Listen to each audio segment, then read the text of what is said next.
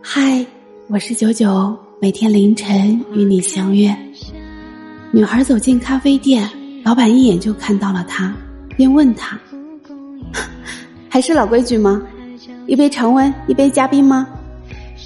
女孩愣了一下，然后摇摇头说道：“不用了，一杯常温的就好，以后也就只要这一杯了。”话刚说完，眼泪也就跟着掉了下来。可能这世界最难过的，从来都不是分手，而是分开以后，我们才发现，不只是我，就连身边的人，也早就习惯了你的存在。我没有任何办法让大家一起忘记你，只能任由他们一遍一遍的提醒着我，你早就离开了。就像八月长安在《暗恋橘生淮南》中说的那样。很多事情可以想通，可以看破，然后却习惯了，忘不了。